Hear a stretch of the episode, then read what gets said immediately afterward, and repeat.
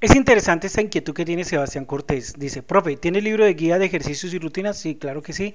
Es posible que me dé recomendaciones ya que fui operado de hernia discal lumbar y quiero empezar a entrenar en el gym.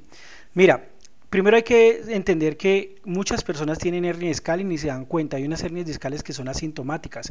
Pero también quiero decirte algo, que si ya fuiste operado por una hernia discal, hay que evaluarte rangos de movimiento, cómo respondió el o cómo se adaptó, se readaptó el tejido o los grupos musculares que quedan al lado y lado de la columna como tal y especialmente al lado de la columna lumbar.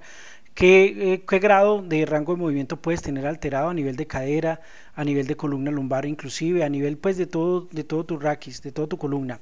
Entonces es importante que te evalúen para poder determinar qué ejercicios sí puedes hacer, aunque posiblemente los puedas hacer todo, pero qué ejercicios en este momento no deberías hacer porque tienes acortados rangos de movimiento, si tienes que reforzar en contracción de un grupo muscular, en estiramiento de otros, porque después de una, de una cirugía hay unos grupos musculares que se contraen y se tensionan muchísimo, demasiado, eh, y es importante no contraerlos más, ¿de acuerdo? Entonces hay algo que se llama el reflejo del trauma que queda después de una lesión o después de una cirugía, que son unas adaptaciones a veces negativas que hace el cuerpo para proteger la herida o para proteger la zona donde tuvo la lesión.